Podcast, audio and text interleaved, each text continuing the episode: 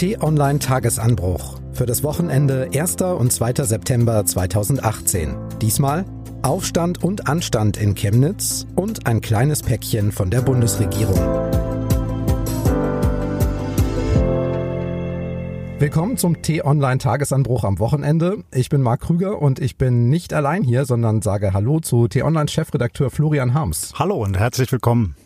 Wir beide möchten gemeinsam mit Ihnen wieder auf die Woche zurückblicken und dabei Themen diskutieren und einordnen, die Sie und uns beschäftigt haben und wahrscheinlich künftig auch noch beschäftigen werden. Und die Ereignisse in Chemnitz, die gehören ganz sicher dazu.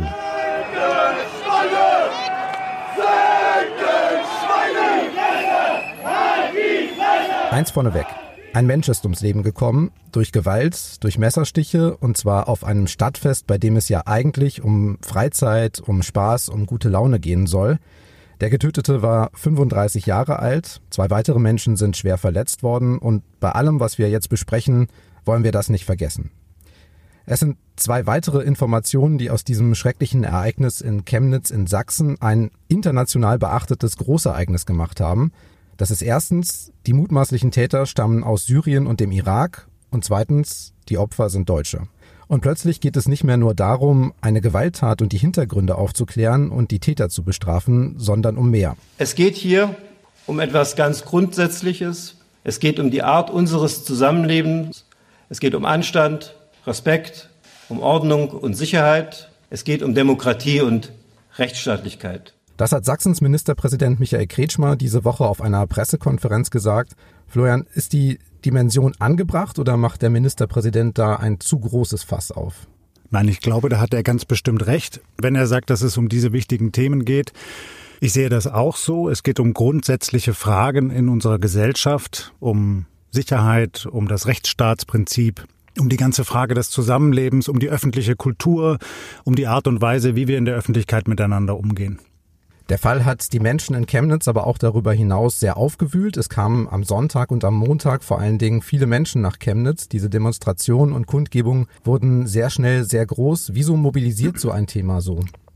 Ich glaube, das hat mehrere Gründe. Man muss selbstverständlich mit den Angehörigen trauern, die das zu erleiden haben. Aber was dann passiert ist, ist ein riesengroßes Problem. Rechtsradikale haben diese Tat instrumentalisiert für ihre Zwecke. Wir haben recherchiert, wie sie in sozialen Medien, in WhatsApp, auf Facebook systematisch den Hass geschürt haben, ganz pauschal gegen Ausländer, gegen Flüchtlinge. Und dann haben wir eben auf den Straßen diese Eskalation gesehen. Wobei ein Punkt da, denke ich, wirklich wichtig ist, es ist ja nicht so gewesen, dass alle diese Menschen, die dort auf die Straßen gegangen sind, Rechtsradikale gewesen sind. Das waren auch Bürger, die aufgebracht gewesen sind von der Situation in ihrer Stadt, von der Sicherheitslage, auch sicherlich getrieben von anderen sozialen Problemen. Und wir sollten nicht den Fehler machen, die alle in den Topf mit den Rechtsextremen zu werfen. Vielleicht hören wir mal rein. Für Watson.de und T-Online war nämlich Felix Husmann als Reporter in Chemnitz und der hat beobachtet und auch festgehalten, wie am vergangenen Montag sehr viele Menschen zu den Demonstrationen kamen und wie sich die Stimmung auch immer weiter aufgeladen hat. Mittlerweile haben sich, ich würde schätzen, deutlich über 1000 Menschen bei der rechtsextremen Kundgebung versammelt. Die sollen später auch noch durch die Stadt laufen. Bereits jetzt werden immer wieder wüste Beschimpfungen äh, zu den Gegendemonstranten rübergebrüllt. Ähm, einige Demonstranten wirken sichtlich alkoholisiert. Und an eine Trauerkundgebung erinnert hier ehrlich gesagt wenig. Ja, das waren sehr eindrucksvolle Schilderungen des Kollegen. Er war ja wirklich hautnah dabei. Er hat dort gesehen, was auf den Straßen passiert ist. Und ich empfehle ehrlich gesagt auch jedem, der sich mit diesem Thema beschäftigt, ähm, sich solche Stimmen wie die von Felix mal anzuhören, sich auch einzelne Videoaufnahmen mal anzusehen von diesem Protestzug und von den Aufmarsch der Rechtsradikalen.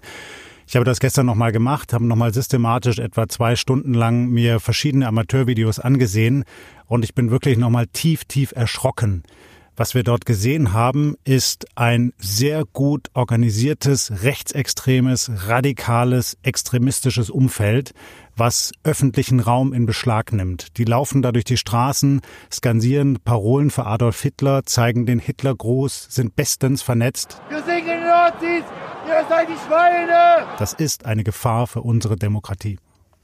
Wir erleben das ja auch nicht zum ersten Mal, dass nach einer Gewalttat das eigentliche Opfer und die Angehörigen völlig in den Hintergrund rücken, nach und nach.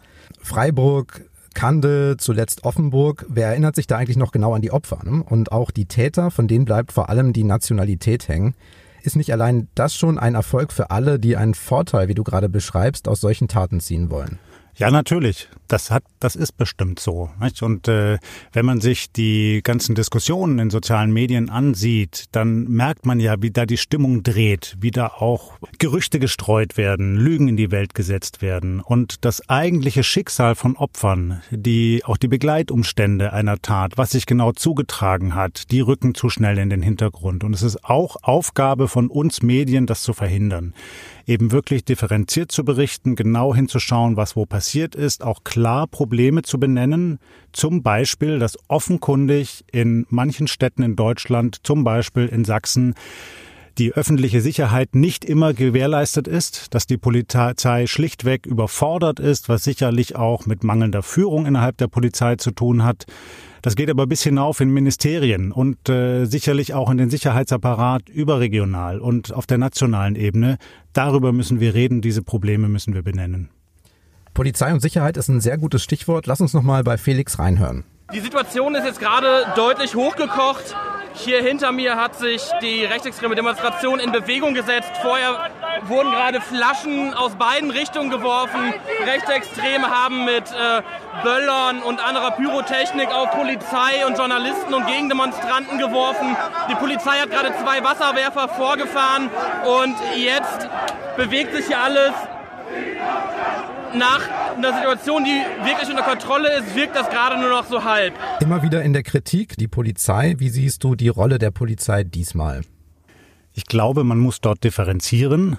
Es wäre nicht redlich, jetzt einfach jeden einzelnen Polizisten massiv zu kritisieren. Ja, viele der Beamten erweckten selbst den Eindruck, dass sie ein Stück weit hilflos gewesen sind. Und das hat dann etwas mit der Führung innerhalb der Polizei zu tun, bis hinauf ins Innenministerium in Sachsen. Es gibt ein Problem mit der Beobachtung und der, ja, ich sage mal, Eindämmung der rechtsradikalen Szene in Sachsen. Das ist jahrelang vernachlässigt worden, schon unter den Vorgängern des gegenwärtigen Ministerpräsidenten Kretschmer, bei Tillich gab es das Problem, bei Milprat gab es das Problem, zuvor schon bei Biedenkopf gab es das Problem. Das muss sich jetzt ändern. Und ich habe aber den Eindruck, dass der gegenwärtige Ministerpräsident Kretschmer das jetzt tun will. Die Probleme sind trotzdem da, du hast es gerade gesagt, und deiner Ansicht nach sind die Probleme sogar groß. Im Tagesanbruch vom Donnerstag schreibst du nämlich, ein Bruch geht durch Deutschland. Auf der einen Seite siehst du die Mehrheit aufrechter Demokraten und zur anderen Seite zählst du zum Beispiel hasserfüllte Menschen mit tiefsitzendem Groll gegen Flüchtlinge, gegen die Kanzlerin, gegen Medien, Leute, die Seite an Seite mit Extremisten auf die Straße gehen.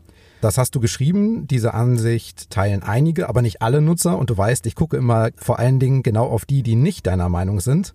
Da habe ich zum Beispiel Nutzer Ralfi, der schreibt, komplette Fehleinschätzung zur Lage in Chemnitz das, was da am Wochenende passiert ist, war nur noch der berühmte Tropfen, der das fast zum Überlaufen gebracht hat. Und er fragt dich, waren Sie, bevor das passiert ist, mal abends in der Innenstadt? Ja, also ich war jetzt nicht in den letzten Tagen in Chemnitz, aber ich kenne natürlich die Stadt, ich kenne auch Sachsen. Ich habe selber in den 90er Jahren in Dresden gelebt und beschäftige mich immer wieder ähm, mit diesem sehr interessanten Bundesland. Und deshalb ist es mir auch wichtig, dass eben nicht nur über die Probleme in diesem Land berichtet wird, dass es nicht nur in die rechte Ecke gestellt wird, sondern dass wir auch schauen und darüber berichten, dass es natürlich auch eine riesengroße Mehrheit von anständigen, rechtschaffenden Bürgern gibt, die den Rechtsstaat verteidigen. Und so habe ich das ja auch geschrieben. Und viele dieser Menschen, das hat unsere exklusive Umfrage gezeigt, sind erschüttert von dem, was sie dort in Chemnitz gesehen haben. Es gibt aber, denke ich, auf der anderen Seite, und das beunruhigt mich so, eben nicht nur Hardcore-Rechtsextremisten, mit denen es fast schon überflüssig ist zu reden. Ja, da muss man dann eher mit den scharfen Maßnahmen der Strafverfolgung eines Staates kommen, sondern ein großes Problem sehe ich darin, dass es eben offenkundig immer mehr Menschen gibt, die nichts dagegen haben, zum Beispiel gemeinsam Seite an Seite mit Rechtsradikalen auf die Straße zu gehen, auch solche Parolen ausländerfeindliche Parolen oder auch ähm, wirklich hasserfüllte Parolen gegen die Bundesregierung hinauszuschreien. Ich glaube, da müssen wir ran. Dieses Problem müssen wir adressieren. Mit diesen Menschen müssen wir ins Gespräch kommen. Die müssen wir wieder für uns gewinnen und wieder auf die andere Seite herüberziehen. Über eine Sache würde ich gerne noch mal mit dir sprechen. Solche Situationen wie die gesamte Woche über eigentlich in Chemnitz, das sind auch immer sehr schwierige Lagen für Medien. Da brauchen wir das ganze Besteck der Berichterstattung, Meldungen, Analysen, Einordnungen, Kommentare, Videos, vielleicht sogar einen Podcast wie diesen hier. Als Chefredakteur trägst du besondere Verantwortung. Wie machen wir das als Redaktion richtig? Wie soll das laufen? Ja, natürlich ist das immer eine Frage im Tagesgeschäft. Man muss sich permanent hinterfragen. Das ist ganz wichtig, dass man nicht einfach irgendeiner allgemeinen Einschätzung hinterherläuft, nur mal weil man irgendwo etwas gehört hat und dann so berichtet, wie eben alle berichten, dass man seine eigene Berichterstattung permanent kritisch hinterfragt. Es kommt aber noch ein weiterer Punkt hinzu, den kennen viele Leserinnen und auch Zuhörerinnen und Zuhörer und Leser des Tagesanbruchs schon. Wir unterscheiden bei T-Online sehr strikt zwischen Berichten, also faktenbasierten Texten und Beiträgen auf der einen Seite und Meinungsbeiträgen auf der anderen Seite. Die kennzeichnen wir immer ganz klar, um deutlich zu machen, das ist jetzt die Haltung des Autors und alles andere dann eben nicht. Und ich denke, so können wir durch diese häufig unübersichtliche Lage besser hindurchsteuern. Es gab aber auch am Donnerstagabend als Reaktion auch der sächsischen Staatsregierung einen Bürgerdialog in Chemnitz. Da war der Ministerpräsident, da war erstmals eine Vertreterin der Bundesregierung. Und auch da waren ja die Menschen eigentlich aufgerufen, über alle möglichen Probleme in Chemnitz zu sprechen. Und ich kann mir nicht vorstellen, dass es in Chemnitz eigentlich sonst keine Probleme gibt, von der Nahversorgung bis zur öffentlichen Bücherei. Aber gesprochen wurde vor allen Dingen natürlich über das Thema Zuwanderung und Medienkritik. Den lautesten Applaus haben am Donnerstag auch die Leute bekommen, die auf die Medien eingehauen haben. Trifft dich sowas? Ja, das trifft mich. Vielleicht nochmal ein Punkt. Diese Sachsengespräche, die Ministerpräsident Kretschmer gestartet hat, halte ich für eine sinnvolle Sache. Das ist eben genau der Versuch, auf die Bürger zuzugehen, die Distanz zu überbrücken, die sich häufig aufgetan hat zwischen den Menschen und den Politikern.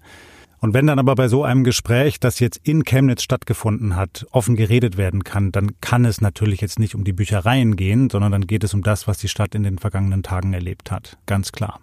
Dann geht es sicherlich auch um das ganze Thema Flüchtlinge und Migration. Und ich glaube, das Wichtige dabei ist immer zu differenzieren. Und damit komme ich dann auf die Frage, genauso wichtig ist es eben in der Wahrnehmung von Medien zu differenzieren. Wir Medien müssen uns selber kritisch hinterfragen, wie wir berichten, dass wir nicht quasi wie in so einem Rudel einem bestimmten Trend hinterherlaufen oder alle gleich berichten, sondern wirklich schauen, was passiert und es dann einordnen und es dann kritisch kommentieren, klar gekennzeichnet als einen Kommentar und wir müssen das dann aber auch erwarten können von den Menschen, die Medien nutzen. Und äh, ein großes Problem liegt, glaube ich, darin, dass in vielen sozialen Netzwerken von interessierten Kräften, zum Beispiel von der AfD, systematisch gegen Medien gehetzt wird. Da wird ganz vieles verdreht, da werden Dinge behauptet, die schlicht nicht stimmen. Ich behaupte, die Medienlandschaft in Deutschland war noch nie so gut, wie sie heute ist, noch nie so vielfältig, wie sie heute ist. Man kann sich in diesem Land differenziert informieren, wenn man das möchte, aber man muss es eben auch tun. Das kommt nicht von selbst zu einem.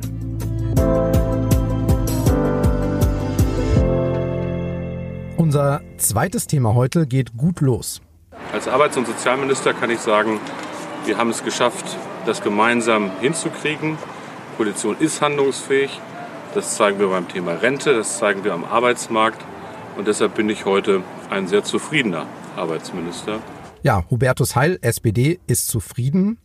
Die Worte fielen Mitte der Woche in der Nacht. Da hatten sich die Spitzen von Union und SPD im Kanzleramt gerade auf ein neues Sozialpaket geeinigt. Darin, das Rentenniveau soll erstmal stabil bleiben, die Beiträge weitgehend auch, die Mütterrente soll angehoben werden, der Beitrag zur Arbeitslosenversicherung sinken. Das alles muss jetzt noch durchs Parlament, klingt doch aber erstmal gut. Florian, hast du schon Jubel drüber gehört?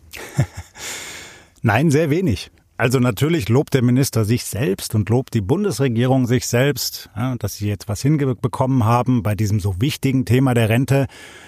Aber alle Medien, die ich dazu gelesen habe, alle Kommentare und auch viele Stimmen von Bürgern waren doch sehr kritisch. Und ich glaube, das hat einen Grund. Denn Natürlich sind jetzt einzelne Verbesserungen für einzelne Gruppen, für einzelne Bürger dort durchgesetzt worden. Zum Beispiel für Mütter, du hast das gesagt, oder für Menschen, die ihr Leben lang eher wenig einzahlen konnten in die Rente. Aber das große Problem der Frage, wie wir künftige Generationen bei uns in unserem Land im Ruhestand versorgen können, ist noch komplett ungelöst. Eigentlich ist das, was da jetzt beschlossen wurde, die kleinere Version eines etwas größeren Plans. Denn schon vor dieser Einigung in der Nacht hast du im Tagesanbruch geschrieben 1 zu 0 innerhalb der SPD für Andrea Nahles. Das heißt also, Finanzminister Olaf Scholz hast du 0 gegeben und SPD-Chefin Nahles 1. Warum? Weil ähm, Olaf Scholz, der Finanzminister und Vizekanzler, ja in der Vorwoche ein Interview gegeben hatte, in dem hat er gefordert, dass die Rentengarantie weit hinaus in die Zukunft ausgeweitet wird, bis zum Jahr 2045. Und das klingt ja erstmal großartig, das können wir alle uns wünschen, die wir irgendwann selbst in Rente gehen und es jetzt vielleicht noch nicht sind oder dann immer noch in Rente sind. Was er nicht hinzugesagt hat, war die Frage, wie er das finanzieren möchte. Und das ist natürlich ein großes Problem, das ist ein Knackpunkt. Das kann man so nicht machen, wenn man sich die Summen anschaut, die für das Rentensystem notwendig sind in unserem Land. Andrea Nahles hat es dann zum Anlass genommen, ihren Partner quasi zurückzupfeifen und zu sagen, wir machen jetzt erstmal das, worauf wir uns im Koalitionsvertrag mit der Union geeinigt haben, setzten also das Rentenpäckchen von ihrem Kollegen Hubertus Heil durch, dem Arbeitsminister. Und sie hat damit klare Führung bewiesen. Und deshalb habe ich gesagt, politisch ist das ein 1 zu 0 für Andrea Nahles. Jetzt haben wir das garantierte Rentenniveau nicht bis 2045, Forderung Scholz, sondern bis 2025. Das ist jetzt nicht mehr so lange. Ist das trotzdem ein Fortschritt? Naja, zumindest können sich alle freuen, die in dieser Zeit von einer Rente profitieren werden. Aber viel wichtiger ist doch, dass wir das deutsche Rentensystem zukunftsfest machen. Und das ist eben überhaupt nicht geschehen bislang. Dazu müsste man endlich das gravierende Problem adressieren, dass sich die Bevölkerungsstrukturen in unserem Land grundlegend wandelt. Also dass immer weniger junge Menschen in Arbeit quasi die Renten von denen finanzieren müssen, die schon im Ruhestand sind. Und das verschiebt sich. Und das, das ist bislang noch keine Antwort darauf gegeben worden, wie man das künftig finanzieren kann. Sind das höhere Steuererhöhungen, höhere Beitragssätze? Äh, müssen wir alles komplett umbauen, dieses ganze Sozialsystem? Wie kann man noch zusätzliche alternative private Anlageformen fördern?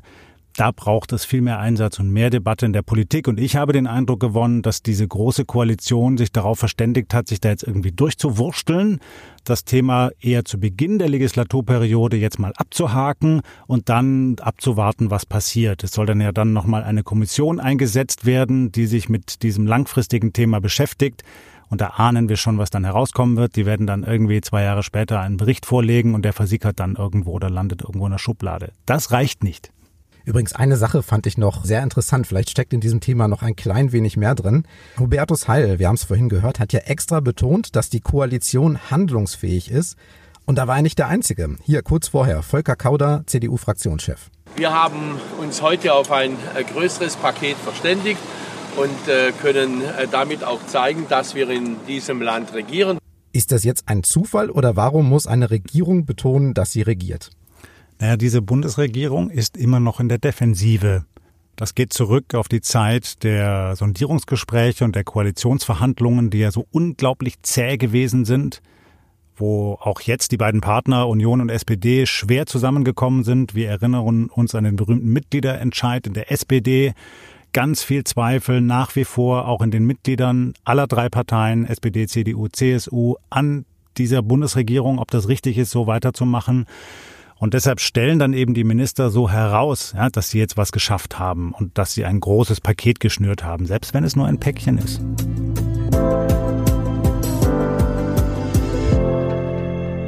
Okay, nach dem Rückblick auf das Vergangene, jetzt immer noch der Blick in die nahe Zukunft. Welche Themen aus der kommenden Woche hast du rausgesucht, Florian? Was steht an?